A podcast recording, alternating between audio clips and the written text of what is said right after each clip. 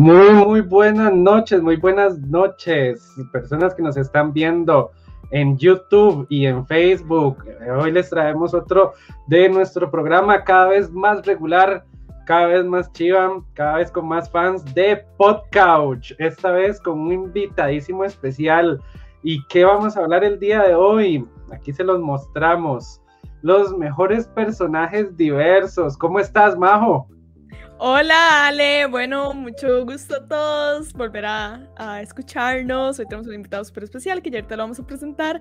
Este tema lo elegimos porque estamos en junio, el mes de las personas LGTBIQ, la visibilidad diversa, eh, todo lo que es queer. De hecho, yo ya tengo mi bandera, ahorita la traigo. Entonces, vamos a celebrar esto con nuestros personajes diversos. Vamos a hablar un poquito de cuándo es canon que un personaje es diverso, cuándo es queerbait, qué es queerbait eh, qué es, qué es la relevancia de la representación en estos personajes y los personajes que a veces algunos son canon, algunos especulamos y qué pensamos de esto. Así que feliz Pride a todos y todas.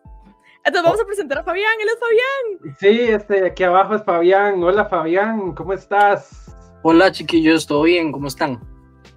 Todo bien, todo bien por dicha. Este, lo trajimos en representación eh, hoy iba a venir vestido de queer, pero no le dio chance, pues no nos había prometido, pero qué lástima. Pero no, no. de verdad. Mi nombre eh, oficial me pueden decir Amapola, porque ese es mi stage name.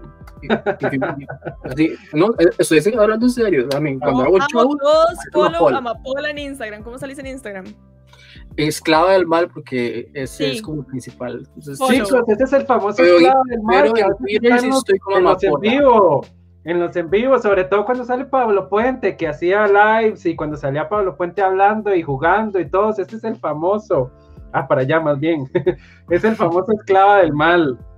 Sí, entonces me muchas gracias por invitarme, la verdad es un tema muy importante. Pienso yo que en junio es un tema muy tabú ya, que no es tan tabú, pero es un poco complicado y es muy interesante de hablar. Entonces, muchas gracias, chiquillos. No, no, a vos las gracias por venir. Este, como siempre tenemos la dinámica, vamos a mencionar cada uno en una ronda, persona, este es más de personajes y o animes, eh, por qué nos parecen importante la representación, eh, a qué espectro de la cualidad queer pertenecen o creemos que pertenece y, y si es canon o no y todo este tema. Eh, sí, y comenten, comenten mucho, ¿qué piensan? Sí, sí, ya, ya tenemos a varios ahí conectados. Emma, hola, hola, ¿cómo estás? Eh, que dicho que nos escucha. Al final no, no se borró el mensaje, pero no importa, me sirvió para, para saber que sí nos escuchan bien. Eh, Dani Salazar, siempre, siempre fiel a la transmisión. Este, Dani, vamos a regalar un premio a final de año, como el, el, el, fan del año, podcast del fan del año ahí tal vez para que, venga aquí a hablar y pueda hablar y, joder a Majo también y, que hablemos bien de Gurren Lagan y ese tipo de cosas. Yo creo que sería un premio muy bueno Dani, necesito que veas los, los personajes de, digo, los personajes, los animes de la temporada nueva que viene y me recomendes porque las recomendaciones que me hiciste de esta season fueron top. Soy fan de Tokyo Revengers, soy fan de 86, vi demasiado, o sea, súper buenas recomendaciones. Eh, vean en los comentarios siempre lo que pone Dani, que es como súper acertado. Saludos a Moiso, que vino hasta aquí, pero ahí nos hizo el, los arreglos por detrás. Fabi, creo que estás muteado, cualquier cosa. Eh, ya, ya, ya, ya se quitó. lo, tenía muteado al propio. Sí, me imagino, ahí le debe estar compartiéndolo ahí en un montón de grupos y cosas así por el estilo. Yo ahí hablo bien duro para, para que Ale no hable. Ah, así empezamos, así empezamos. Pues recuerden que hoy yo tengo la hegemonía. Bien que los puedo desaparecer y puedo aplicar todo, todo, todo mi peso de la ley, toda mi homofobia y los borro así con mi patriarcado. Pero, pero como Alejandro no es homofóbico, él hace esto. Exactamente.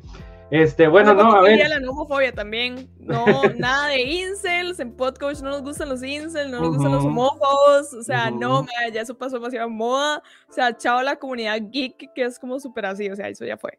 Listo. Voy empezando, voy empezando. Este, voy a empezar con la primera recomendación. Es un anime que está en Netflix y que mucha gente se ha ido pollo, igual que yo, porque parecen una pareja de un chico y una chica, son lindísimos, tiene la portada más atractiva que yo he visto en Netflix, ¿verdad? Porque en Netflix siempre ponen una escena ahí toda random, ¿verdad? Como de un bichillo comiendo algo o, o ponen este y una descripción que no tiene absolutamente nada que ver, ¿verdad? Así como el bichillo que come algo de pronto explota el universo, ¿verdad? Y una cosa así. Pero en el caso de la bendición del cielo, eh, con solo que usted esté scrolleando en Netflix, en la parte de anime, y usted ve ese banner que es de estos dos tipos, que no se engañen, no es un tipo y una tipa, son dos muchachos, parecen, parecen una pareja, pero no lo son. Pero es un dibujo espectacular, espectacular. Es un anime chino. Eh, salió el presente año eh, y tiene una, una, un, ¿cómo se llama esto? Un presupuesto altísimo que se le nota, pero requete, requete leguas. Cada frame es una cosa, pero increíble, increíble. La trama va de dioses, de dioses eh, orientales, no solamente japoneses, ¿verdad? Es como de, en realidad hay varias, digamos, varias deidades orientales mezcladas y es un dios muy problemático que eh, pues está como en este ciclo de encarnación, ¿verdad? Más que un dios es como un iluminado, más bien, ¿verdad? Porque los orientales tienen como esa idea de que la gente entre más va reencarnando y aprendiendo, ¿verdad? Se van como iluminando hasta convertirse en dioses. Entonces, eh, este tipo llega a, cada vez que él llega al, nuevamente al panteón de los dioses, hace como todo un escándalo, ¿verdad? Y, y resulta que cuando él llega, ¿verdad? Llega como un meteorito y derriba unas, unas casas y unos, y unos monasterios y unas cuestiones ahí. Y entonces lo obligan a pagar, él tiene que pagar. Y entonces, ¿cómo pagan los dioses? Con buenas acciones. Entonces lo mandan de vuelta a la tierra. Eh, y entonces él tiene que, eh, digamos, él tiene que hacer cosas buenas porque la gente, digamos, como entre mejor le vaya en la vida, eso, eso es como la moneda del dios. Y eh, él es súper pacífico, súper tranquilo. Le ponen a dos guardianes que son eh, iniciados, nada más, guerreros iniciados, que son unos buscapleitos, pero él es súper, ¿verdad? Hay, momentos en donde la humanidad se porta malísimo, ¿verdad? Y, y, él tiene unos poderes así como del viento y uno quisiera que lo destrozara todo, pero no lo hace. Es un dios muy pacífico. Y entonces se topa con un demonio, ¿verdad? Entonces es como la tentación, el el, ¿cómo se llama esto? El amor prohibido, ¿verdad? Porque un Dios se va a meter con un ser demoníaco, ¿verdad? Entonces es como, uh, empieza, ¿verdad? Este, el morbo. Y pues increíble, el, el ending es una cosa, pero bueno, yo no, o sea, e, es un ending como hace mucho yo no había visto, no, no en la música, sino en el arte. Esa, esa cosa es para, parece una película, parece animado de una película. Tiene un ending, pero pero que uno dice, ¿qué es esto? Parece, no sé, no sé, es increíble, es un, como un corto animado.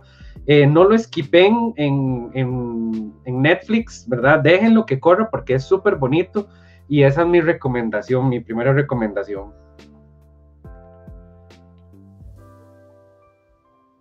Ale, estoy demasiado, ya, ya, ya. Ale, estoy demasiado sorprendida que tu primera recomendación no fuera un personaje de Devilman Cry Baby que anda por ahí de pelillo blanco. Ajá, podría ser, pero no. yo también, yo también estoy, estoy sorprendido por eso. Estoy impactada, impactada. Bueno, entonces voy yo. Sí, dale, dale. Yo voy a hablar de las clam.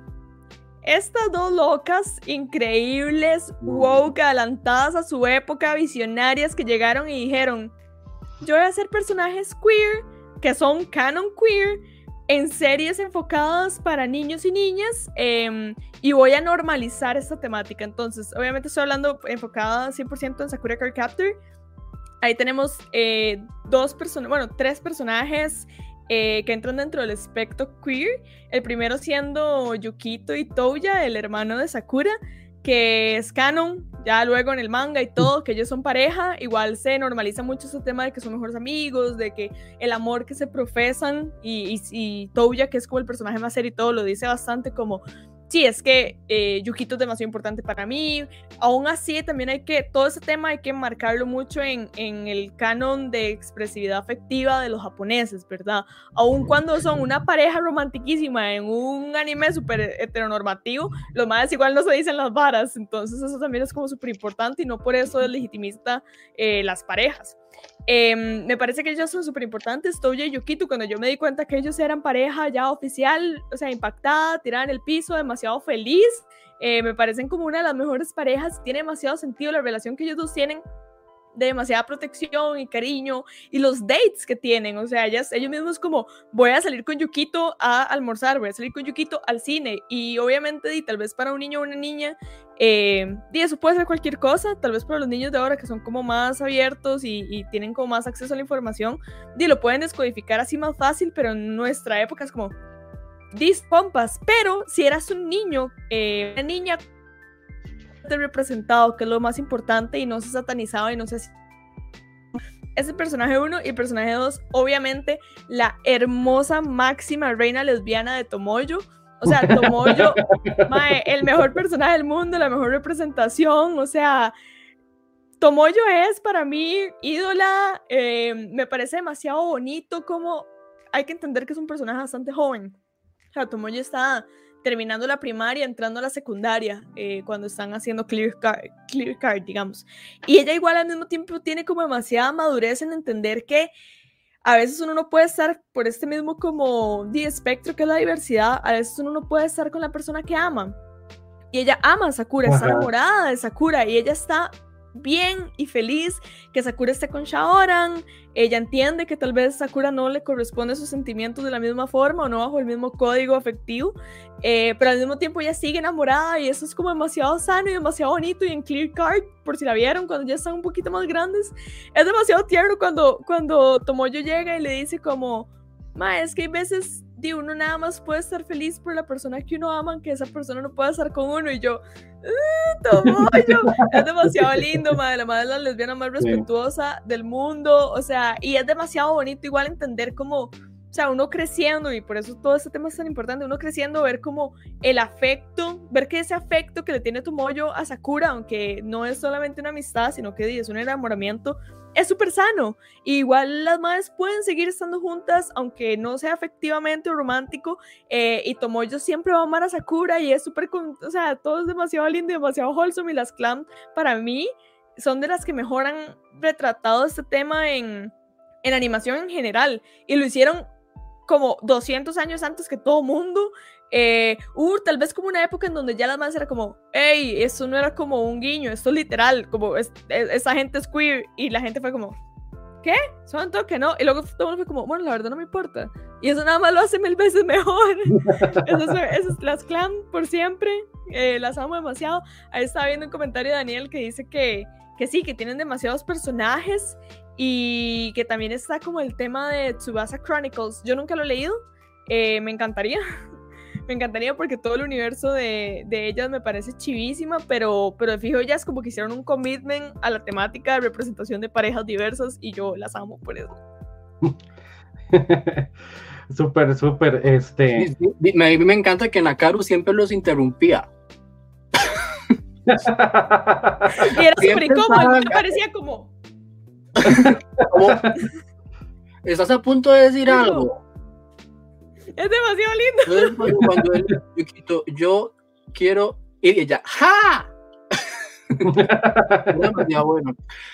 Pero, pero sí, esa, eh, esa pareja es muy, muy, muy, muy importante porque ya pues, desde, desde culto, ya es algo muy, muy, muy, muy, muy, muy, muy, muy de culto. Y, y bueno, Clamp es clan, ¿verdad? Ellas son las diosas de, eso. O sea, no, hay, no hay más diosas de eso que ellas, digamos. De hecho, ellos, no sé, les recomiendo Tokyo Babylon, que viene, ¿verdad? Va a ser animada de ellas. Entonces, Tokyo Babylon tiene un poquito. sí, cierto. Cancelaron la situación por situaciones de copyright, de hecho una situación, una situación que ahí que pasó, pero van a animar Tokyo Babylon, lo cual es muy importante en el universo de Clam. Entonces, no se la pueden perder. Sí, sí yo, yo con, con Sakura digamos, como que, como que tuve mi primer choque, eh, como mi primer choque cultural, ¿verdad? Porque yo me acuerdo que, eh, pues yo venía de ver Ranma y medio y Caballeros del Zodiaco y estas cosas, ¿verdad? Y de pronto veo Sakura y me gusta un montón. De hecho, me compré hasta una camisilla en Ciudad Manga de, de, de Sakura y no sé qué. Y, de pronto, digamos, como que uno de niño crece no en una situación muy diversa, entonces, digamos, uno siempre busca que el muchacho se quede con la muchacha, ¿verdad? Eso es lo que yo buscaba de niño. Y en el momento en donde Toya eh, estaba mucho con Yukito, a mí me chocaba demasiado de niño. Yo decía, pero es que esto, esto no es lo que a mí me han dicho siempre, ¿verdad? O sea, porque, porque está pasando esto, ¿verdad? y y con personajes como tan prototípicamente, ¿verdad? Porque los más ni siquiera son como súper afeminadísimos, ¿verdad? Y pintados de colores y, hacen poses, sino que di, Toya, Toya es como súper protector, súper fuerte con todos, con Sakura y con Yukito, ¿verdad? Y entonces yo decía, es que esto no encaja, esto no puede ser gay, ¿verdad? Y entonces ya después como que la misma serie, di, le va enseñando a uno, o sea, como que ya uno con los capítulos lo normaliza, ¿verdad? Entonces yo le agradezco mucho a Sakura y le agradezco mucho a Majo que lo haya traído, digamos, a colación, porque sí fue como mi primera pared y al mismo tiempo fue los primeros que me ayudaron como a derrumbar eso y ya en las películas es como súper chiva, cuando ya se va desarrollando todo, ¿verdad? Y ya cuando ellos crecen y la relación es como ya súper normal, que ellos dos viven juntos en un apartamento y todo, uno lo ve como súper normal todo. Entonces, súper chiva, la verdad. También me recuerdo como, como Chaoran, creo que estaba obsesionado de, no de Toya, sino de, del otro. De Yukito. Sí, había algo ahí, ¿verdad? Como que Shaoran era como esta vara de que como era este Él estaba enamorado, yo creo que Pero yo creo que, Y a mí me causaba un super choque, digamos, porque yo decía, es que él tiene que estar con Sakura, pero ¿qué le pasa, digamos? Y entonces es lo que yo, fijo, le da un choque a usted porque además se ponía súper celoso de Toya. Porque siempre quería estar con Toya Yukito. Entonces, no solo es Toya y Yukito, sino Chaoran también. Permea todos los personajes. O sea, todos los personajes en algún punto hacen como, hmm, son que en todos los espectros. De hecho, creo que habían como dos, dos de, las, de las cuatro amigas de Sakura, habían dos que luego se fueron como al colegio juntas y había igual como ahí como una relación. O sea, a mí me gustaba como que llegan y como que te tiran sobre la mesa esta hora de, hey, sorpresa, a cualquier persona le puede gustar cualquier persona y uno, así, el cerebro tercermontista de país conservador es como, wow, igual Ranma, o sea, Ranma es una serie de un Mike que se transforma en Willa y uno es como, ¿ah? Pero sí, es como, como esas narrativas. sí, el, comentario que puso, el comentario que puso Daniel con respecto a que se atrasan en la animación, creo que el problema es que cuesta que terminen las animaciones.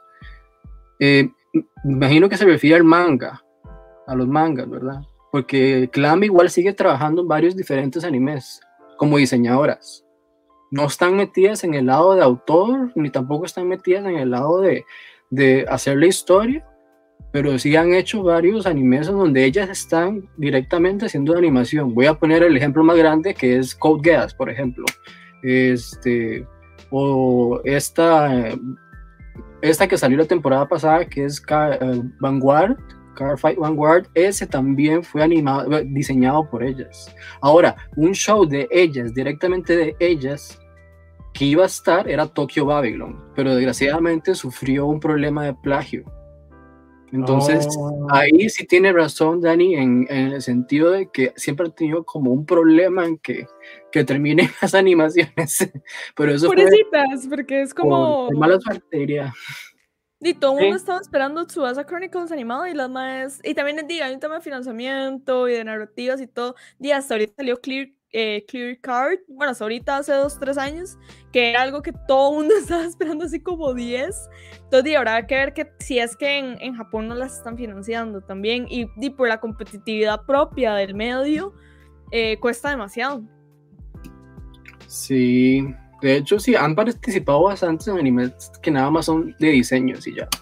A diseñar los personajes y se nota porque los personajes tienen las, las piernas más largas que, que nadie, ¿verdad? Como en sí.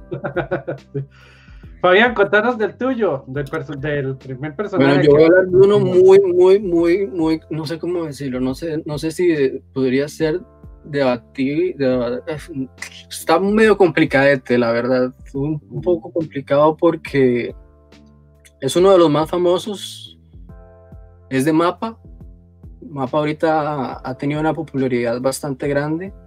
Este, muchas personas están esperando la película. Creo que ya saben cuál es. Eh, Yuri on Ice. Yo estoy esperando demasiado la película, demasiado. Interesante porque en el aniversario que pasó la semana pasada no mostraron nada, nada más enfocaron en, en otras, otras producciones. Pero bueno, no voy a entrar en tema de mapa porque ahorita, está, ahorita el mapa está pasando por un problema muy difícil este, en redes sociales. Sí, lo que pasa eh, con Yuri on Ice es súper interesante porque es de deportes, no es directamente en, en ese plano de love relationship, de enamorarse y la situación, ¿me entiendes? Ya directamente a, un plano de ver cómo el personaje no quiere y quiere seguir patinando y le sale este entrenador guapísimo, ¿verdad? Víctor, de la nada, que lo quiere ayudar.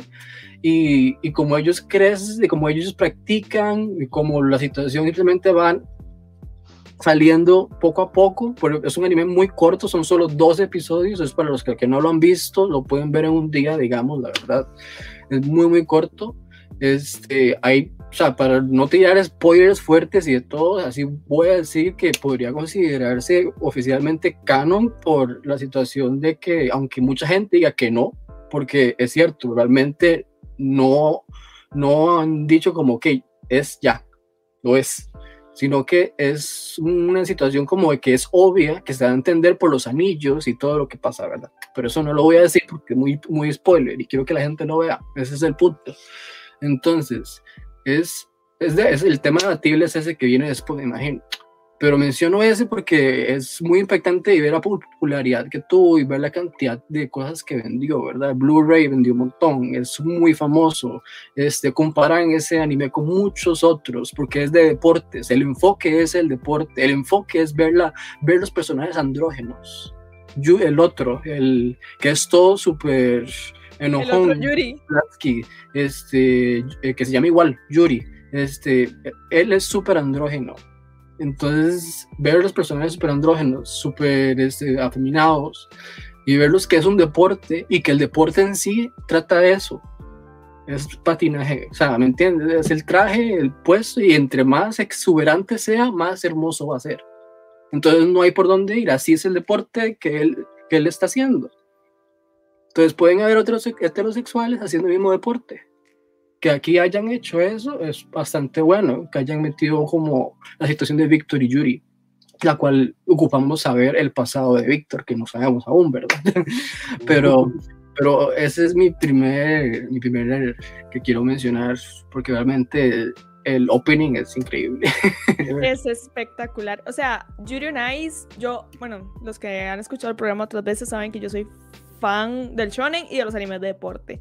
Y Yuri Nice nada más como que colindra eh, la belleza de la animación de patinaje sobre hielo eh, con esa trama súper interesante, como dice súper bien Fabi. El enfoque es no es la narrativa de ellos dos, es el deporte, es la competencia, es cómo ellos van a llegar o no van a llegar, o si van a pasar o no van a pasar a la siguiente eliminatoria. Pero, o sea, yo creo que eso es un tema súper importante en normalizar esos personajes, que es que esto no es un yaoi, o sea, la categoría o el género que engloba esta serie no es un yaoi, es un anime de deportes que casualmente tiene dos personajes que desarrollan sentimientos el uno por el otro y casualmente son del mismo género. O sea, yo siento que es ese nivel de normalizar las cosas de, ah, mira, estos más resultaron ser hombre y hombre. Ok. Eh, animación hermosa, si les gustan los animes de deporte, véanlo. Y si les gustó Yuri Nice y son fans como nosotros, les recomiendo uno que salió este season que se llama Backflip, que es de gimnasia rítmica. El ese es otro, Backten, sí. ese, es otro que va a tener película también, pero ese es otro que también es está un empujón todo, de que es como, no, todo el poder de la amistad y van como así, ¿verdad? El poder de la amistad y hay dos personajes. Es que, ahí, entra, ahí, entra, ahí entramos al tema, porque si hablamos de Backten, puedo hablar de Skate Infinity, que eso es un queerbait oficialmente, porque realmente el, canon es como es un queerbait fuerte. Nunca, así es, Bones nunca dijo nada, es original, no tiene manga, no tiene novela. punto. Backten es original también. ¿Qué es lo que sucede? El fan service es lo que está ganando. ¿Me entiendes? Entonces, obviamente, eso es lo que va a traer el público femenino. ¿Por qué? ¿Cuánto vendió Skate Infinity? o sea, la cantidad que ha vendido es, es increíble, los Blu-rays. O sea, las Fujoshi literalmente salvaron la serie. o, sea, si, eso, eh, eso es lo que busca en sí el estudio, dinero. Entonces, obviamente, les va a servir eso para poder hacer una ova o una precuela o secuela. ¿Entienden? O sea, entonces son muchos temas. Entonces, digo esto porque ella mencionó Bacten y yo amé Bacten. También hay otro que era super queerbait, que era Burning Cavalry, también, que era de deportes también. La mayoría son de deportes, lo siento, Alejandro. Este, eh, en Burning Cavalry era lo mismo, o sea, hacían hasta bromas de entre ellos mismos en donde insinuaban cosas, pero ya directamente. Entonces ya era súper, súper, uno se moría mucho de risa. Entonces es gracioso ver cómo va creciendo poco a poco los animes de deportes con ese sentido. Porque hay muchos que pasan de desapercibidos y otros que no. Bacten logró no pasar desapercibido. Pero en la temporada pasada, que fue la antepasada, hubo uno también de patinaje. Ese pasó desapercibido y también era un queerbait. Este, van a haber muchos así, van a pegar, bueno, van a pegar.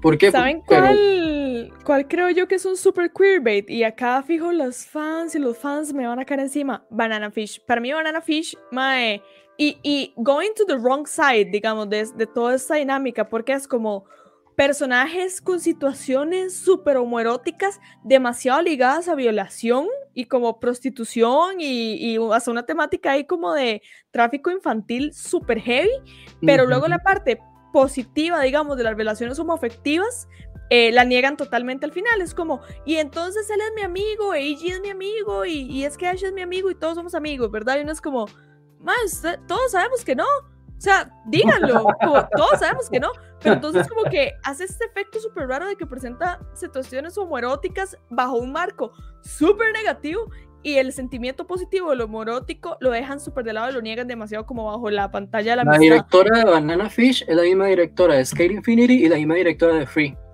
Queerbait, mi amor. Of course, of course. Ella es la directora Free, por supuesto, tiene demasiado sentido. O sea, es, ella es la Fujoshi más grande de todas. Entonces ella va a hacer, obviamente, cosas así. Hace, un hace trabajos buenos, la verdad. A mí me gusta. Sí, Free. todos son buenísimos.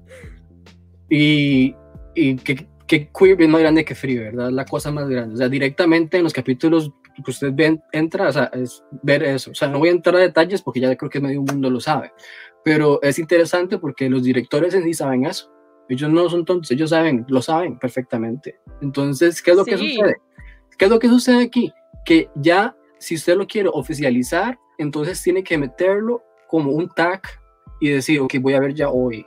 Entonces, por ejemplo, voy a meter un, voy a decir una serie que fue muy famosa, eh, no sé si fue de, de, de que era Otoko, ese es uno, un, un yaoi. Luego, hay muchos animes que ya tienen el tag de yaoi, pero ya esos sí ya son como dirigidos. Explícitos. no tan explícitos, pues, porque sale chonen ahí, también luego está chonen ahí, luego ya la ¿verdad? Entonces ahí se dividen las dos cosas, pero ya ahí dice, ok, esto es chonen ahí, esto es ya hoy. Entonces ya tienen el tag, entonces ya se sabe que directamente tienen una relación y van a haber besos. Y obviamente van a haber eh, eh, tal vez imágenes explícitas. Este, si alguno quisiera mencionar en los comentarios algún yaoi que haya tal vez tenido, tenido un buen, buen, buen resultado en la industria, que no recuerdo en ese momento porque se me fue. Hay un montón.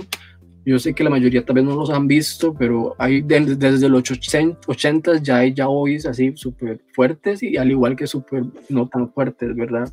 Y los yuris también. O sea, yo siento que la gente normalizó primero, o sea, como que el yaoi iba como por una o sea, iba, es que se estaba ahora este efecto de yaoi está dedicado a mujeres heterosexuales.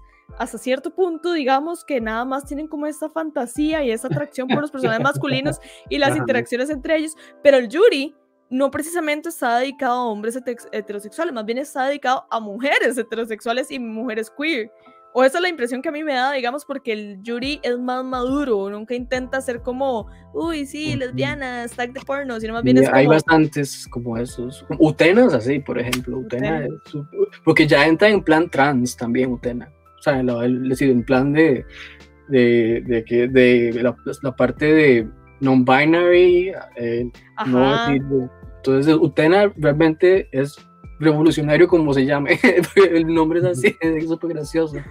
Ahora sí, ya recordé el anime que, que, es bastante bueno, que de hecho es de música, se me olvidó, era Given. Ah, Given, sí, claro. Given, Given directamente tiene el tag de Yaoi o Shonen ahí. Ya vos sabes que vas directo a ver eso. Y aún así, el enfoque principal fue la música. El ver cómo la banda en sí, eh, como la banda en sí, eh, va poco a poco uniéndose, las relaciones de cada personaje se van este, creciendo, el desarrollo de personaje, la situación, pero a la mayoría le gustó, le gustó, mucha gente que es heterosexual la vio, ¿por qué? Porque el enfoque era la música, no era ver a los dos tipos teniendo relaciones sexuales, no era ver a los dos tipos de ver cómo se ligan, obviamente que sí, pero ese no era el enfoque, el enfoque era la música. Entonces a mí me pareció increíble cómo Give rompió la pared en eso. Que a eso debería ir, ya digamos, yo siento que en este punto de los milenios, a eso deberían ir las narrativas. Es, más, usted ya tiene que dejar de pensar como que si es un madre, una vieja, un madre, una, una vieja y una vieja. O sea, es como, madre, lo que importa es la historia, identifíquese con los personajes hasta donde pueda y siga para adelante y deje de tener como esos estigmas de, wow, siento que si estoy viendo esto, quiere decir que es un anime gay. No, es un anime de música. Resulta que los personajes son gays. No lo pudiste decir mejor, no pudiste decir mejor. ¿Por qué? Porque la gente seguía directamente como, ok, veo aquí en Netflix que dice, eh, eh, va, directamente al público este, este y este. O van a una página de anime, o van a Crunchyroll y dice eh, Shonen ahí ya hoy y ya se quitan por eso. Pero mucha gente ya por dicha ya está quitándose de eso y como ven que ese no es el enfoque, cambian. Sí, de hecho me voy a amarrar de lo que acaban de decir, porque a mí también me pasó justamente esto que acaba de decir María José. Eh, el segundo personaje que voy a recomendar, bueno, iba a recomendar a estas chiquillas de Ymir y Krista, ¿verdad? Que bueno, después es como historia, pero eh, voy a cambiarlo por Kanji Tatsumi. Eh, voy a hacer trampa porque es de un videojuego pero tuvo anime, entonces puedo hacer trampa porque tuvo, tuvo, tuvo anime. Este, vamos a ver, Kanji es estos personajes que apenas yo lo veo 30 segundos, un minuto a hablar, abrir el hocico y hacer lo que tiene que hacer. Yo ya me identifico, yo ese soy ese, yo, ¿verdad? Ese es mi personaje, ese es el que voy a levelear más, ¿verdad? Es un chico rudo eh, digamos, de camiseta de tirantes con, con, una calavera así, el mal pelea con una silla de, de estas de wrestling, ¿verdad? Estas sillas de aluminio. El bicho tiene como un, un ¿cómo se llama esto? Bueno, es, es, con el juego de persona, entonces la gente tiene como alter egos y él tiene un bichote así gigantesco, súper musculoso, grandísimo, con un rayo en la mano, ¿verdad? Es súper poderosísimo él. Y eh, es como es, lo que le llaman hot blooded, ¿verdad? Es como esta gente ferviente, vamos para adelante, luchemos contra los enemigos, vamos para todo lado, ¿verdad? Y no sé qué. Y yo sí, este es mi personaje, es chivísima, es chivísima. De hecho, me compré un juego eh, de peleas prácticamente solo por usarlo a él. Eh, y la cuestión es que, di, conforme va avanzando la historia, eh, di, como se ve, digamos, como la mayoría de personajes que son así, ¿verdad? generalmente no, no, no, no son gays. Entonces, pues jamás yo me a imaginar eso. Y lo más chiva es que él es gay de closet, ¿verdad? Porque él está como en esta vara de que, ay, este, no, yo soy el macho, ¿verdad? Aquí, yo soy el que en la escuela, yo soy el buller, a mí nadie se me mete, ¿verdad? Y no sé qué, no sé cuánto. Y, y en realidad por dentro él es una persona como súper frágil, ¿verdad? Y él le gusta como tejer y porque le recuerda estar con la abuela y todo, pero él eso a nadie se lo dice en el cosmos y en el planeta Tierra, pero nadie, nadie, nadie, porque él no tiene amigos, ¿verdad? Porque él dice, yo que soy el burger, el más fuerte, aquí nadie me pisotea y no sé qué. ¿verdad? Y si alguien se entera de esto de mí, va a pensar que soy débil. Y entonces ese es el choque de él, ¿verdad? Él, él, piensa como que, como que, como que declararse gay, aunque él lo sienta, declararse lo va a hacer a él débil ante la sociedad, entonces se lo guarda. Y lo chiva de Persona 4, a diferencia de Persona 5, que va muy enfocado como a la psique de los enemigos, el 4 va muy enfocado a la psique de los personajes. Entonces, eh, di, conforme él está obligado a ser amigos, di, como que él entiende, digamos, como que comprende que está obligado también a abrirse, a abrir el corazón, ¿verdad? Que la gente lo conozca tal y como es. Y entonces es como la primera vez que él también puede como como ya dejar de verse tras de esa neblina y, decir, de ahí no, la verdad es que, este, di, yo, yo, yo, eh, a mí me gustan, o sea, me gustan los más también como yo, como hot headed, ¿verdad? Como emocionales y no sé qué, ¿verdad? Y, y me gustan las chicas así. En realidad, lo que se da cuenta es como que le gusta a la gente como él, ¿verdad? Y no, no tiene por qué, digamos, para él, no tiene por qué hacerse la pared si es chico o chica, ¿verdad? Sino que él como que está muy enamorado de, ese tipo de elementos. Entonces, eh, pues la verdad, Kanji Tatsumi eh, es un personaje muy chiva y, realmente también a mí me ayuda a construirme. Bueno, no, usted, sabía que oficialmente habían líneas eh, en donde ellos, en donde Yusuke, y el prota iban a tener un love relationship, solo que lo quitaron. Ah, y qué raro, ¿verdad? Que no lo, no, no lo hayan incluido en el 5 también, ¿verdad? Que es como tan relationship ways, ¿verdad? Y entonces di, debieron de haber como aprovechado. Iba, a ser, canon la relación del personaje prota de Persona 4 y el, el amigo de él, el, el, el de la Iba a ser canon, pero lo quitaron. Ahí, ahí, están los diálogos escondidos, de hecho. Pero, pero eso, eso, es lo importante. Entonces, eh, sí, ese, ese, que, ese otro que mencionas es uno de los ejemplos más, más interesantes porque él se ve como si fuera como, no sé, como, uh, como si fuera como un drag queen rarísimo, ¿verdad? Y le da miedo, le da miedo. Y tras de eso, él, es que no, no sé si puedo decir spoilers de Persona 4, mejor no, ¿verdad? Sí, sí, sí, sí, dígalo, dígalo, nosotros somos los reyes de él, él, está enamoradísimo de, de Naoto, o sea, o sea, y él, y, y, ella, ella, porque bueno, ella, él, porque uno se confunde, porque uno no sabe qué es, ¿verdad? Al principio uno no sabía qué era. Yo jugué Persona 4 y yo no sabía si era un hombre o una mujer. Sí, sí, yo tampoco, de hecho. Entonces uno piensa más aún como él, oficialmente es, es, gay y no, ella es una mujer. Ahí es cuando entra el tema de la situación de yo puedo vestirme como yo quiera sin que nadie me diga nada. Ahí es cuando entra la situación de lo que tiene malo que parezca una mujer. Ahí es cuando entra el tema de que existen los femboys y que tampoco hay un problema y que ya eso más bien es hasta este momento atractivo y ya se está normalizando. Lo que pasa es que ya mucha gente está atacando eso porque piensan que lo están incluyendo por, por obligación por parte de la industria, cuando no es así, es claramente parte de la historia en sí. Persona 4 es muy viejo y ya tenía eso. Y gente critica eso cuando Persona 4 ya había salido. Persona 2 oficialmente el prota se podía casar con un hombre. ¿Entiendes? O sea, hay muchas cosas. En, ya en videojuegos es otro tema, ¿verdad? Ahí, ahí podemos durar horas, ¿sale? Qué rajado como la gente en serio cree y. y... yo los incels. Eh, no, eh, que es como esta hora de. Uy, eh, el ejemplo más reciente, Naughty Dog con The Last of Us 2 eso lo metieron para ser parte de la conversación. Qué pedes. Ahí nos como, madre, fucking hombre cis heterosexual, deja acaparar todas las narrativas, meter esa harta. entonces, ¿qué es lo que pasa? Que, que, están tan acostumbrados a verse siempre representados en todos los espectros, de todos los protagonistas, de todas las, o sea, siempre ser el ejemplo.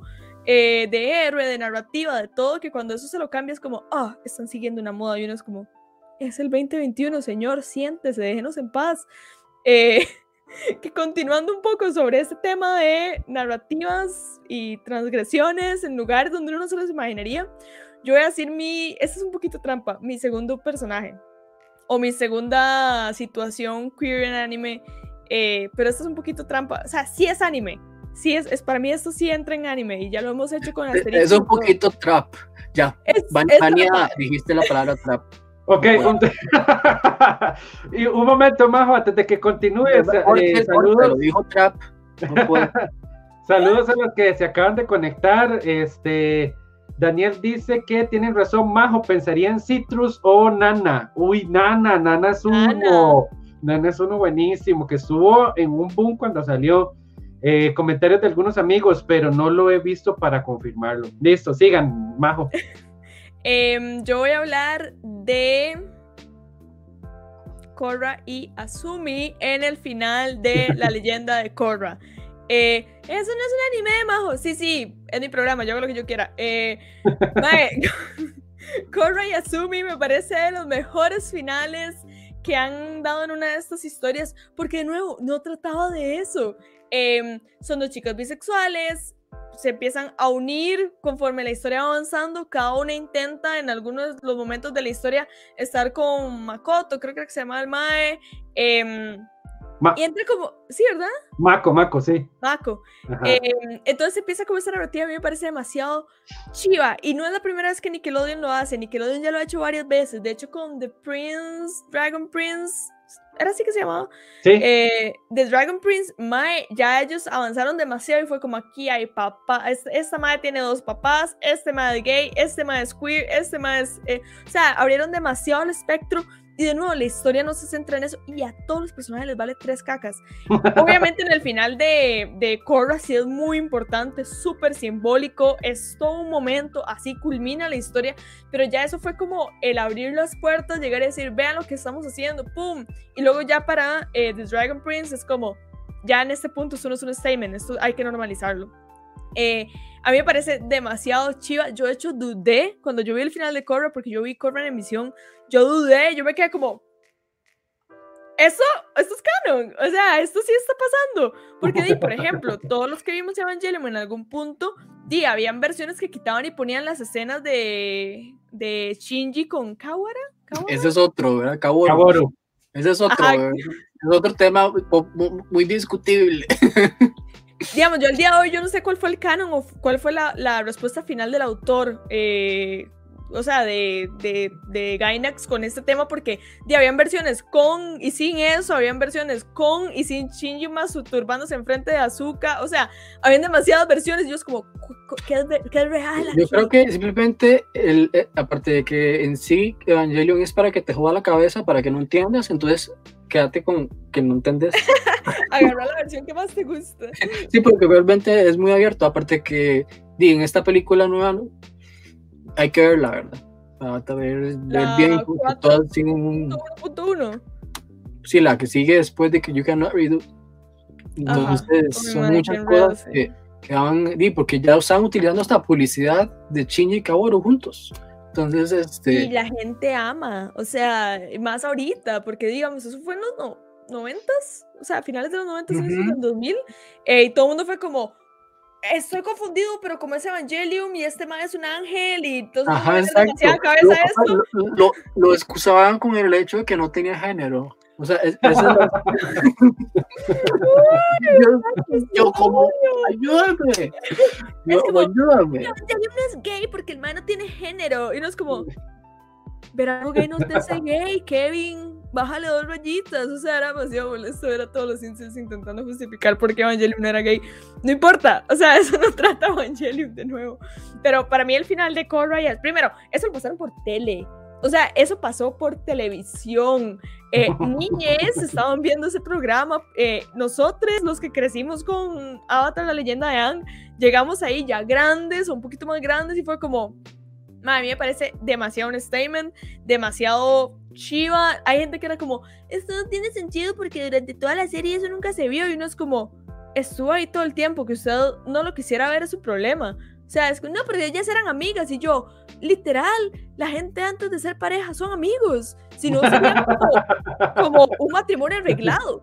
O sea, como eso, digamos, si usted quiere ir a la etapa medieval en donde usted le presentaba a su esposo y era como, esto es un nuevo esposo, venga. No, antes de, antes de uno ser pareja cualquier persona, uno siempre es amigo. Entonces, como a mí me parece que el statement de que Korra y Asumi terminaron juntos es demasiado chiva, demasiado poderoso, demasiado bueno. My Avatar, la leyenda de Aang y Avatar, la leyenda de Korra son hitos en la animación y yo siempre los voy a ver como anime en mi corazón. Ah. Hola Lucy, hola, hola, gracias por venir. Ya han visto a Lucy en el programa también. Willas, ahí salúdenla en el chat. Lucy es una chusa, sabe demasiado. Sí, sí, sí, sí, para que le inviten a volver también. Yo nunca he visto Corra, voy a ser honesto. No, nunca, nunca, me, nunca, nunca, nunca he dedicado mi tiempo, digamos, para, para poder verlo, pero basado en lo que usted dice, me acaba de dar más, más curiosidad, porque realmente no sabía eso. Corra es una montaña rusa, ¿verdad? Porque empieza súper alto, después baja un toquecito y ya después va para arriba. Entonces, para que sepa y no lo deje botado medio palo. Que voy a tomar en cuenta. Fabián, ¿cuál es el tuyo? El segundo. Bueno, yo voy a hablar de una pareja que también, bueno, el anime no tiene tag de. Bueno, está basado en una novela, primero que todo. Entonces, that's the point que el punto es que está basado directamente, no es original, o sea, no viene de un estudio directamente, es Number Six, número 6.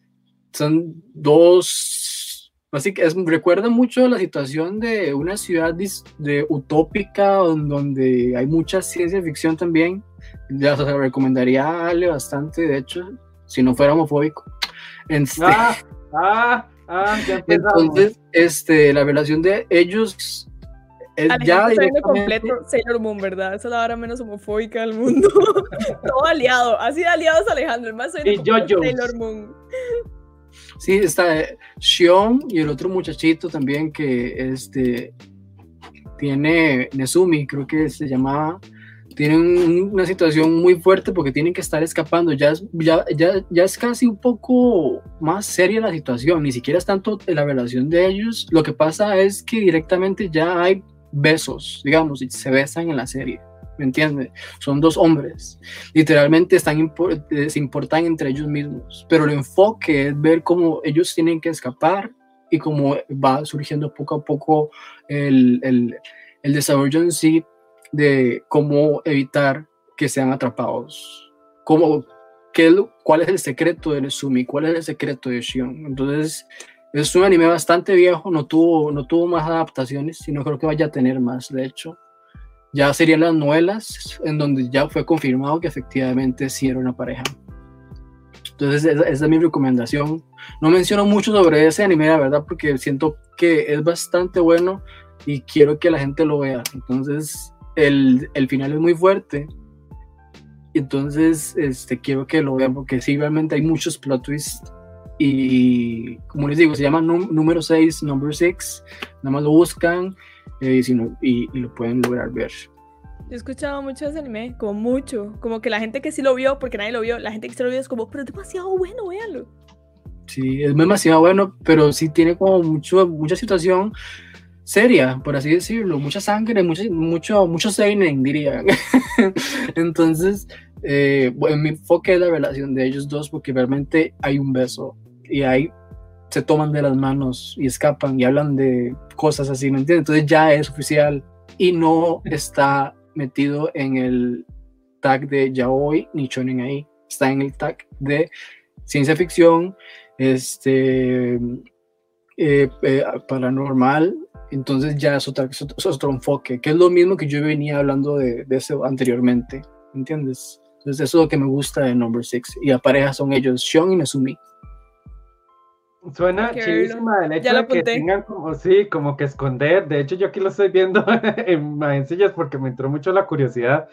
Creo que, que, estaba medio de moda en el tiempo que existía Animax. Ahí me, medio me acuerdo como que lo como que lo pasaban, pero lo pasaban como a las 11 de la noche, entonces mm, como que la gente no lo veía. Sí, es que, es que, ese beso que tuvieron fue como muy impactante, la gente no lo esperaba, que, porque al final no, no lo ven, no, no, o sea, la gente que no, no vio la novela, no se leyó la novela, no, no, que no, no sabían que se iba a pasar, ¿me entiendes? No sabía que se iba a ser un, como que, que, que, un pronto otro que estoy viendo. Entonces, en ese tiempo, que fue hace mucho que salió, eh, obviamente iba a ser muy impactante. Y como dijiste, no menciono mucho porque quiero que la gente la, la, vea porque pasa muy desapercibida, es muy infravalorada. Y como digo, quiero que lean las novelas porque son muy buenas, tienen una temática muy seria. Realmente me, me hace recordar a Lane a veces. Me hace recordar, ¡Qué buena Lane! o sea, me hace recordar cosas que, que joden mucho, la, así como fuck mine, así. Entonces, como pesadas, eso, como que no es como ah, estoy un sí. cansado mentalmente de ver esto. Entonces, tras de eso meten la relación de ellos dos, entonces ya uno se pone más emotivo, ¿me entienden? Entonces, al igual que hay otros animes en donde hay personajes, yo, en, creo que era, yo te mencioné uno de Akagame ga Kill, Ale, ¿te acordás? Sí, claro. Él es oficialmente gay. y uno se, de, de, es, es anime y ustedes saben lo que pasa, ¿verdad? No, mucha gente no ha visto Kamiga Kill, pese a que está, eh, eh, Facebook se lo embute, Netflix se lo embute a uno, ¿verdad? Apenas uno pone como anime, al ahí como acá, aquí, ¿verdad? Este, sí. pero no, no, no, no hagamos pero, no, pero nada más recomienda directamente sí. no, no ponerse, no, no encariñarse con nadie. Sí, esos son de los animes de eso, de hecho. Ajá. Ajá, Entonces, ajá. ver a un personaje oficialmente gay que le pasara lo que le pasó fue muy, muy, muy fuerte. No lo digo porque quiero que lo vean. Véanlo. Listo. Véanlo. Mi cosa favorita del programa es señalar a la cámara y que la gente se sienta señalada. Es como, véalo. Sí, o como cuando uno acerca el ojo, así como, mm, los estoy viendo. este. Eh, vamos a leer eh, comentarios. Dice Daniel Salazar: con Sailor Moon no tiene la primera pareja no tradicional en la historia del anime con Sailor Moon, Urano y Neptuno. Sailor, Yo no sé Urano si será la primera. Yo no sé si será la primera, pero sí debe ser de las primeras, ¿verdad? Hay un, hay un personaje en Ranma. En Ranma, creo. O sea, a, a mí lo que me gusta es que estos eran animes demasiado grandes para jugarse el riesgo, igual lo hacían. Eh, hay un personaje en Ranma que. Que se no viste. Seguros, ajá, que no están seguros si es hombre o mujer. Y creo que le gusta como a una de las chicas. Y empieza como en esta disyuntiva de. Mae, pero qué importa si soy hombre o mujer. Y como que. No, le gusta Ranma, pero le gusta Ranma hombre. Y entonces él como que se viste de, de, de, buzón de cartas y se viste de estañón y no sé qué, y anda detrás del mae por todo lado y se pelea con, con Ukio y con Champu, ¿verdad? Porque, porque lo que le gusta es el hombre, no es la, no es la mujer, ¿verdad? Pero ya, ya ir un poquito como en este non-binary trans, Ajá. porque toda la fisionomía y todo como se proyectaba era de, de mujer. Eh, y Ranma ya de por sí tenía como toda esta connotación del el género fluido entre Ranma y todo lo que pasaba y cómo a, y los personajes igual se sentían atraídos del personaje cuando era mujer y cuando era hombre y todo este enredo, ¿verdad? Que a mí me parece demasiado chiva porque uno lo pone a pensar. Y en Sailor a mí me pasaba lo mismo, que yo decía, Mae, que, es, que se jugaran el riesgo de hacer así relación queer abiertamente con dos personajes como Sailor Urano y Sailor Neptuno y que Sailor Urano tuviera como este pelo, este pixie rubio chivísimo, o sea, a mí me parecía como, wow, esto, esto, a ver, yo lo pienso no como una marca, sino lo pienso como, como lo que te estás jugando en un país tan conservador como Japón y algo tan sagrado como Sailor Moon. Y los más de fijo estuvieron en una, en una reunión pesada con inversores y los más como, es que está la historia que yo quiero contar los inversores como papi, pero nos va a ir mal y los más como, de sorry, es mi historia. Y me parece demasiado valiente que igual lo hicieran. Como sí. aplausos, aplausos, aplausos a Sailor Moon por jugársela. Japón es hiper homofóbico. Eh, y tocar a uno de sus bebés sagrados y luego se dieron cuenta que nadie le importaba. Sí, lo, lo, más interesante de eso es que son eh, cosas de culto ya que no se pueden debatir. O sea, los, la gente que quiere llegar y debatir eso porque dicen que es para causar más, no, para, para, no sé, para traer publicidad, como lo mismo que está pasando con, con, la inclusión y toda la situación, es que ya esas series, ya, ya eso fue hace mucho. O sea, Utena es muy, muy, muy, muy, es un anime muy, muy, muy, muy, muy, muy viejo. Sailor Moon también. O sea, o sea, ya eso está desde hace un montón. No puede llegar a alguien y decir, ah, hicieron eso en Sailor Moon solo para que sea inclusión. O sea, o sea, está perdida la persona que diga eso. Y no entiendo. Lo que pasa es que ponen de eso como excusa para los animes más nuevos. Entonces, eso es, el, eso es lo que a veces molesta, por simplemente ignorar los comentarios es que son así y ya. Sí, o sea, como, si en cada temporada de anime, digamos, saliera uno así que tratara de hacer inclusión y los demás 80 son harems de viejas de pelos de colores detrás de un mae, ¿verdad? Entonces es como, ay, qué forzado, ¿verdad? uno de todos los harems que salen, ¿verdad? Por favor, haceme la diferencia entre estas putas cochinadas, ¿verdad? O, o, este otro, estos otros, si se caen, ya, ah, ya estoy harto, ya basta, por favor.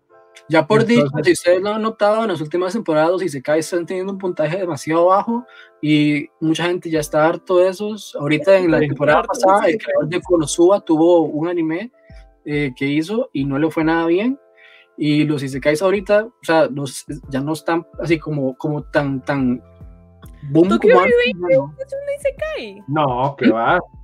¿Cuál? Rangers. No, no, yo hablo del que, el que hizo Konosuba.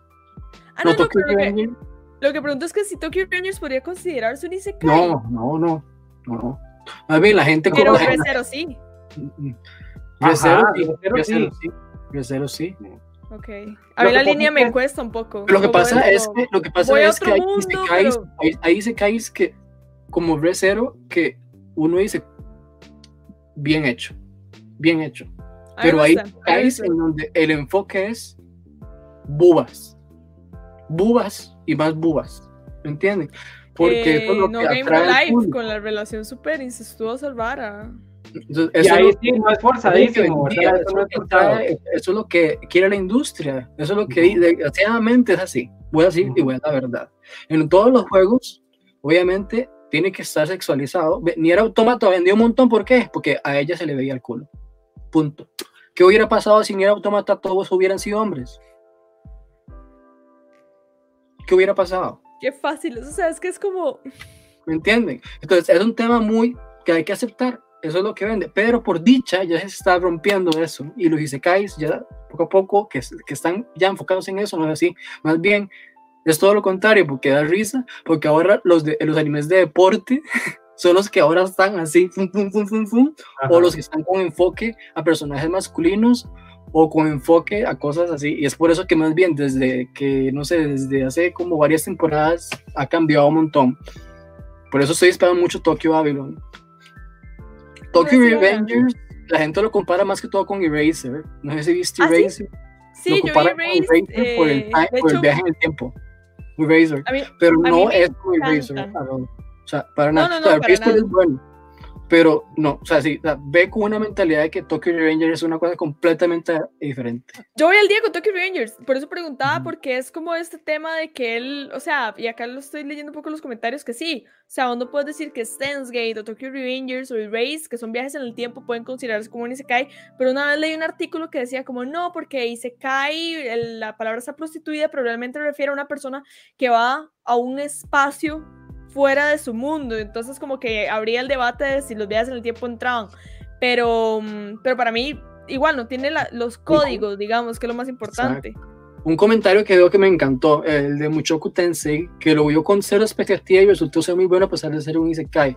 Muchoku Tensei es uno de los mejores Isekais en lo que viene siendo, este, basado en lo que un amigo me ha contado, porque yo no lo leo, este, eh, lo saludo, hola amigo, ya sabe quién es. Él, eh, mucho y realmente vale la pena leerlo porque es muy, muy buen, muy buen, tiene un tema bastante interesante de ver cómo el personaje cambia. Pero las ventas no fueron lo que esperó, no, no, no, no, no fueron lo que la expectativa que era. Pero sí, sí, realmente es un Isekai que toma el harem, porque sí, toma el harem, pero no es así.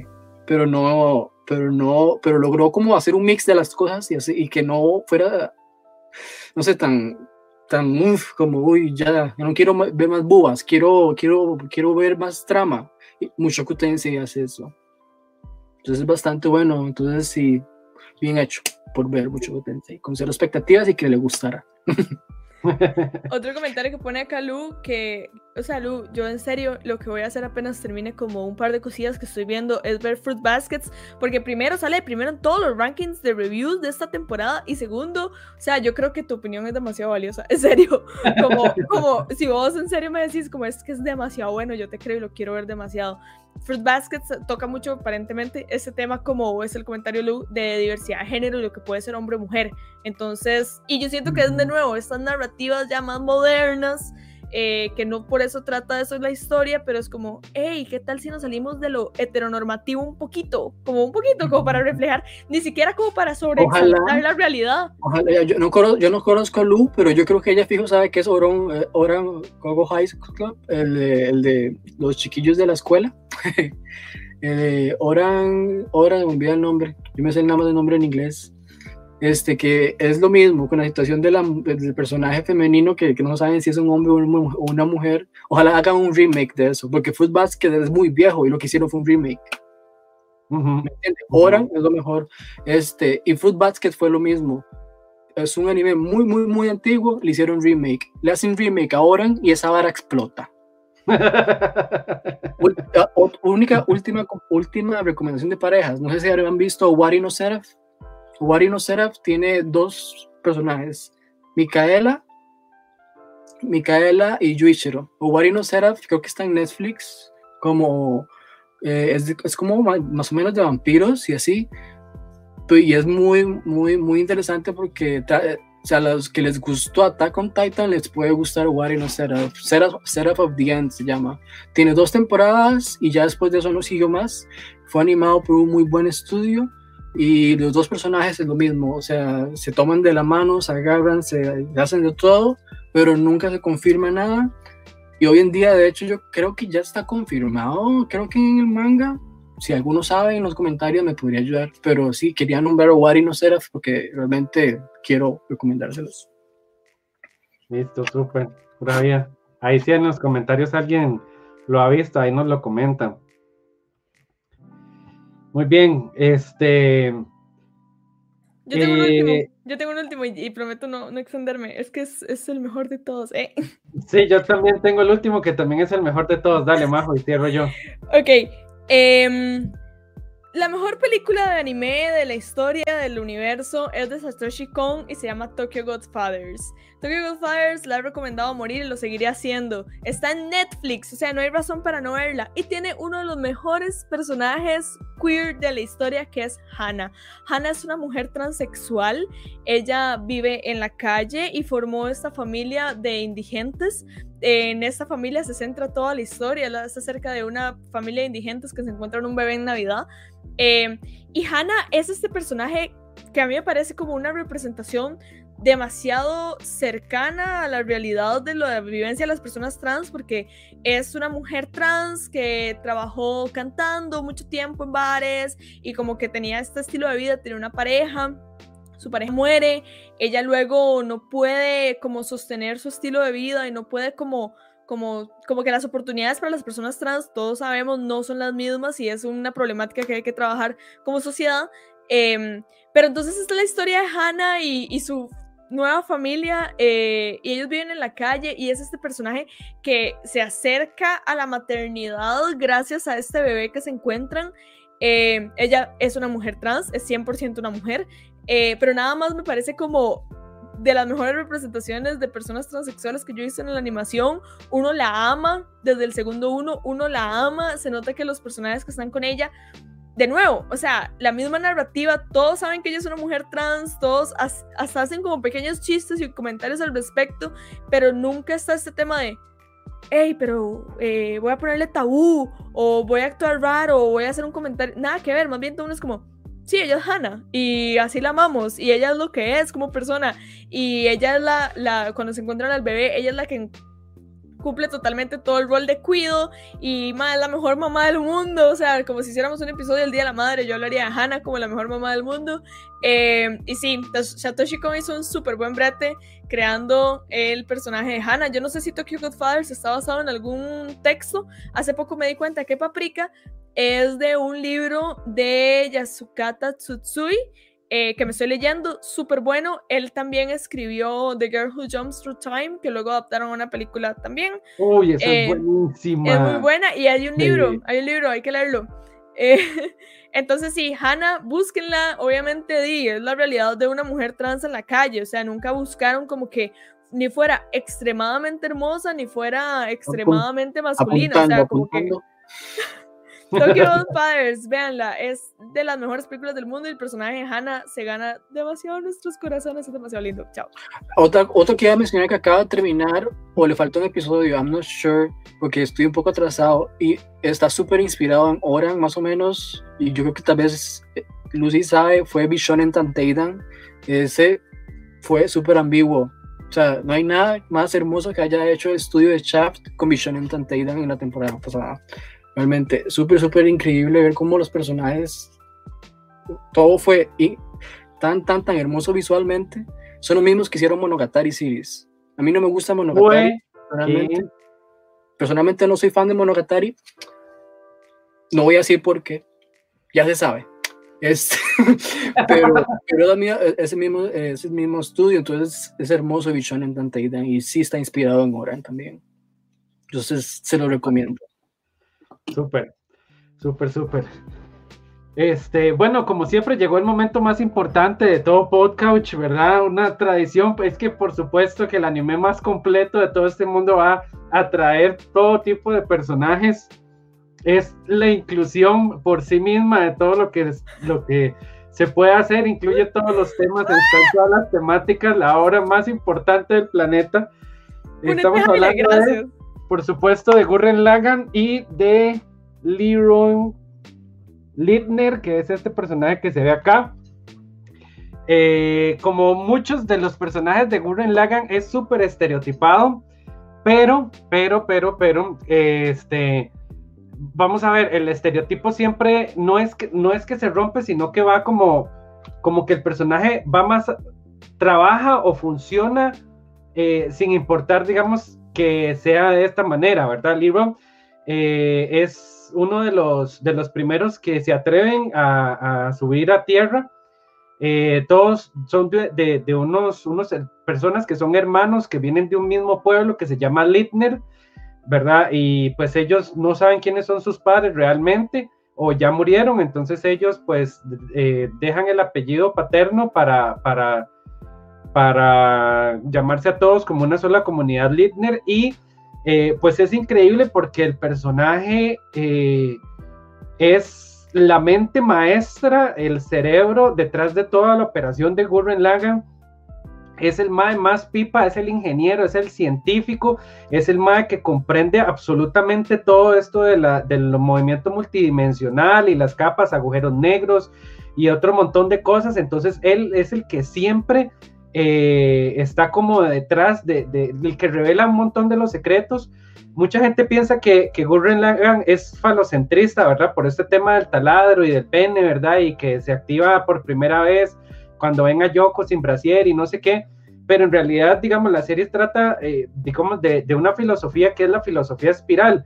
Y al final, digamos, no, no, no es únicamente de los personajes principales, sino que absolutamente todos al fin y al cabo terminan eh, encontrando su filosofía espiral eh, y Libron es uno de esos, ¿verdad? Entonces eh, no tiene que ver como con la masculinidad, ¿verdad? O como que con el aspecto positivo que se encuentra con el negativo, o que el taladro llega al hoyo, ¿verdad? O una cosa así, sino que tiene que ver más como con una filosofía en donde todos van y, como Libron no, no, no, no se identifica ni como mujer ni como hombre, ¿verdad? Entonces no, digamos, rompe con este, con este, tal vez prejuicio que tiene la serie. A mí me encanta, yo adoro al personaje, él es súper flirty, pero no súper flirty awkward, ¿verdad? Sino que es como flirty con los personajes principales, vacilón. Este, súper respetuoso, es como un flirty respetuoso. Y a él no le importa que no le den pelota, él, él nada más, él es lo que es, y ya. ¿Verdad? Y no, no le importa cuando le dicen que cuándo va a ser familia y que cuándo va a sentar cabeza y que cuándo no sé qué, ¿verdad? Eh, como los otros personajes, porque él está muy en su, en su, en su cosa, ¿verdad? De averiguar qué es lo que hay rompiendo o perforando los cielos. Ahora que mencionó a él, por ejemplo, yo quiero decir algo al respecto. Él tiene el típico estereotipo de personaje homosexual que a la gente ahora le molesta bastante. Mucha gente de, de, lo que viene siendo los social justice warriors quieren ya evitar a los personajes que se vean así, porque muchas veces quieren que, como en Persona 5, que los personajes eran todos, uy, uy, uy, uy, ven, y eran, eran homosexuales, entonces trataban de poner a los homosexuales como si fueran unos acosadores, ¿entienden? Entonces, eh, a mí no me molesta los personajes que se vean así, porque siento yo que así es la personalidad del personaje y punto. Entonces, así es Leroy. O sea, es como que yo me quejara de James de Pokémon. El más es igual. es igual. Es igual a Leroy en ese punto. Es, un loco, es una locona y todo. Y yo no me voy a poner a quejar y decir, ¿por qué, ¿por qué no lo hacen más masculino? ¿Por qué si es gay tiene que ser masculino. Eh, no hay estereotipos en eso. Entonces, en eso sí quiero que quede claro como, ok, no me importa si el personaje ya sea súper afeminado o no afeminado. O sea, cualquiera de los dos viene siendo bien.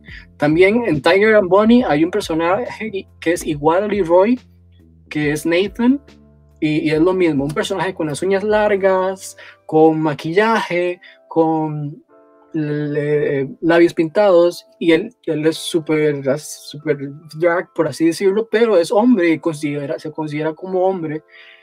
Y mucha gente le molesta porque es, uy, me están, están, están estereotipando a los homosexuales y así no, no pienso yo que debería empezar. Y es que también, o sea, yo creo que si tirar al otro lado, a mí también me molestaría, como no me interesa que el homosexual de la representación tenga que ser arquetípicamente masculino para que mis públicos lo acepten, porque más bien estarías visibilizando a las personas que se salen de ese espectro y que más bien emulan como di, toda la feminidad. O sea, hay que entender que el personaje, el extremo de la persona homosexual, extremadamente femenina, extremadamente eh, no binaria, extremadamente flamboyante y todo esto existe, así como existe el más super masculino eh, arquetipo de estereotipo de hombre lo que sea, que igual les gusta a los más. Es como, yo siento que la gente tiene que relajarse. Yo, para mí, yo creo que la conclusión de eso es como, relájese. Esto no tiene nada que ver con usted. Viva su vida como le dé la gana. Si le gusta, buenísimo. Si no lo quiere ver, eso es problema. Esto va a seguir pasando por dicha. Esto es el futuro. Ya la representación está. Porque al final así son las personas. Mañana conociste a alguien, nunca te diste cuenta si era o no era gay. ¿Qué importa? A vos no te afecta. Eh, mañana vos puedes creer una cosa a vos mismo y en 10 años darte cuenta que es otra cosa. O sea, yo creo que uno tiene que entender que esto es un, algo vivo, es algo que se transforma, es algo que está pasando eh, y que se transforma en todas las personas también. O sea, la, el género y, el... sí, yo lo mencioné por el hecho de que personas, los Social Justice Warriors se quejaron y dijeron, no me gusta, no me gusta que los personajes homosexuales que hayan salido en ese juego sean los típicos acosadores con uñas largas, eyelashes y que se vean todos como Leroy. Que pongan que, lo, que, hayan ver que hayan visto, que hayan dejado al público gay como si fuera un, un acosador hay, hay un. hay un. No, hay, un, hay una teoría que habla mucho de que en animación eh, a los personajes. A ver, para representar personajes queer usan un código de villano. Entonces, como que hacen esta analogía o esa relación entre soy queer y tengo como esa tendencia, pero al mismo tiempo soy un villano. Entonces, como esto pasa mucho en Disney, eh, el de las chicas superpoderosas, el Capitán Morgan en Peter Pan, eh, o sea, hay como muchos ejemplos, Úrsula en, en, en, La Sirenita, como que yo vi un video muy interesante de esto que hablaba de, ok, ustedes sabían que eh, como que había una política en ciertas animaciones destinadas a niños donde no podían tener códigos em, de lenguaje queer o diversos, a menos de que no fueran emulables o protagonistas, entonces lo ponían como bajo el marco del villano. Y eso que vos decís también es súper interesante, búscalo, es súper, súper interesante. Y el anime yo siento que en algún punto también pasaba un poco, pero luego como que todo el mundo llegó y dijo como, uy, no, suelto que... Eh, el mejor ejemplo, Jojo Bizarre Adventure, que son más súper estereotípicamente flamboyantes. El mejor ejemplo, ahí es cuando salen los homofóbicos a decir, el que ve JoJo's es gay. Porque es, es, nadie es gay, o al menos canon. Exacto. O sea, todos son como Adoro, pues, me quitó las palabras de la boca. Eh, no hay mejor ejemplo que JoJo's. ¿Y acaso, acaso uno está oficialmente casado con el otro? O sea, no, o sea, eso es así, punto. Lo que pasa es que yo quería dar a entender que, que en Persona 5, en lo que viene siendo el público occidental, se quejó de eso y lo quitaron. En Japón lo dejaron, yo no sé, eh, cosas así es lo que me, me da como que, me, it triggers me, me, da trigger porque es como, como, ok, otra vez Occidente haciendo lo mismo, ¿me entiende? Otra vez quejándose y no dejando el juego como era simplemente porque quería, no les gustó algo. Y como van a Twitter y hacen el boicot, Atlus, Atlus les hizo caso y quitaron a los personajes y hicieron algo diferente en Persona Royal. Entonces eso es lo que yo, mi punto es ese, o sea, en cualquier momento pueden volver a quejarse de alguna situación y, yo es que yo realmente yo estoy en un punto intermedio, yo no apoyo a, a, un extremista en Social Justice Warriors en ese punto, ni a un extremista tampoco que sea homofóbico, que sea así, o sea, hay que estar en el medio, hay que estar eh, completamente en un punto en el que no sea ni así ni así, porque ponerse a hacer boicot o ponerse a hacer eso, vas a, vas a cansar y es cansino. Porque ahorita está la situación de que muchos dicen que ya no quieren más, más de la inclusión, ya no quieren más de eso, porque hay mucha gente que es cansina y muchas cosas que en Twitter ya cansan, que es como, ok, así es el personaje, porque ahora hay un boicot para cambiarlo.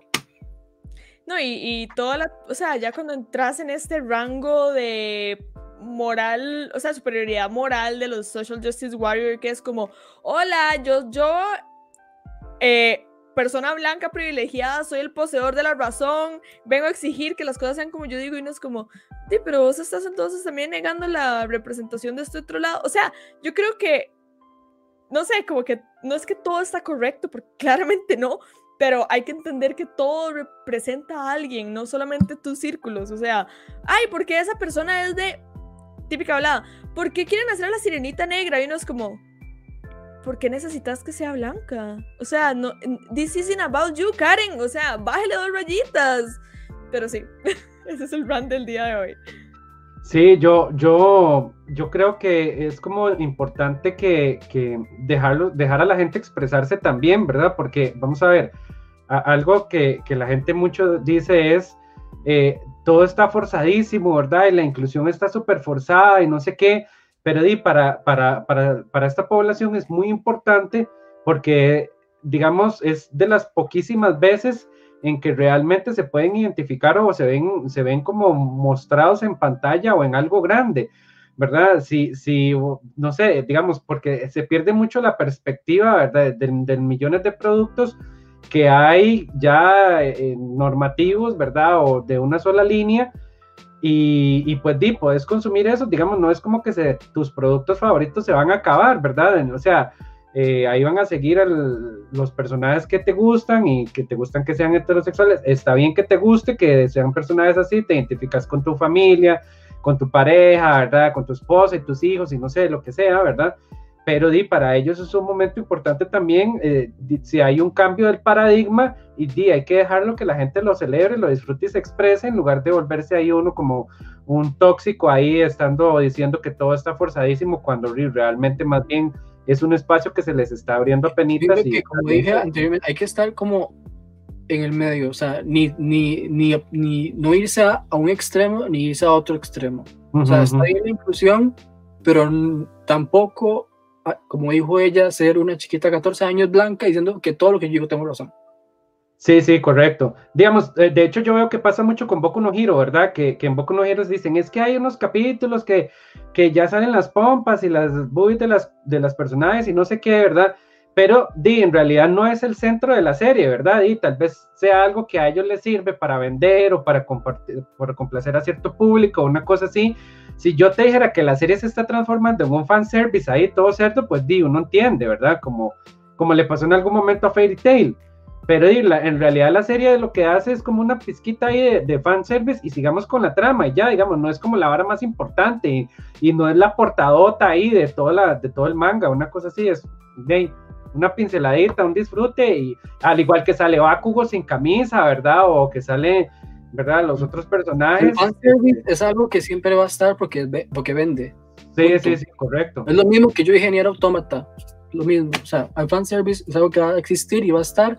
A muchos no les va a gustar, muchos van a dedicarse a hacer boicot en Twitter solo porque tal vez están sexualizando a las mujeres o porque se están sexualizando demasiado a los estereotipos de masculinos, pero es algo que no podemos evitar, para eso existe desgraciadamente esa aplicación.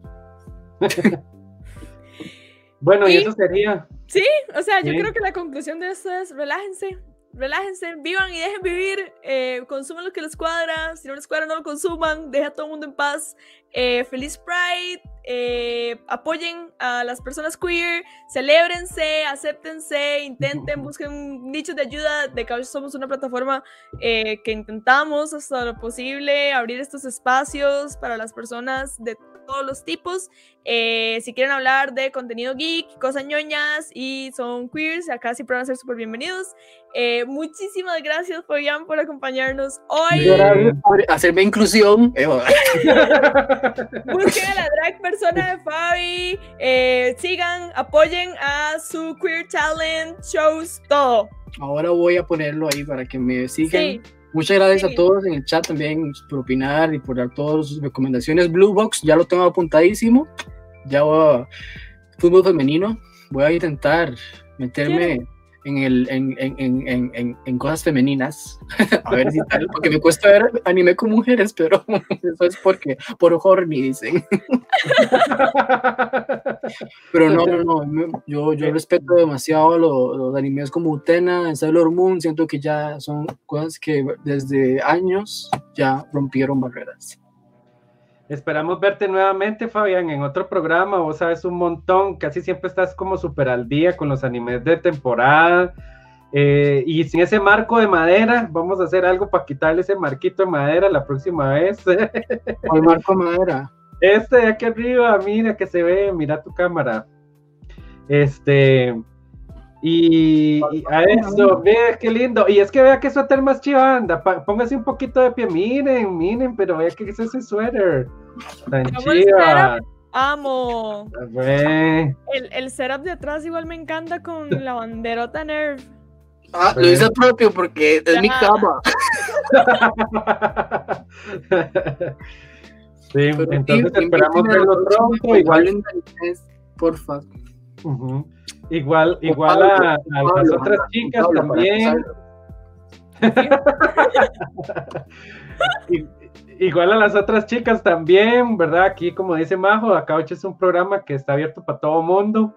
Este, también que vuelvan las chicas y que vuelva nuestro host, ¿verdad? Favorito, el Moiso. Besitos a Herb. Eh, nos vemos en 15 días 93% seguro que en 15 días. Eh, ya esto es como la temporada 3, así que gracias por todo el apoyo. Eh, algún día volveremos a subir los capítulos a Spotify. Comenten si les interesa que subamos capítulos a Spotify. Eh, manden recomendaciones y nos estamos hablando. Feliz Pride. Chao. Viva Libre Rodrigo, como dice Ángel. Chao, chao.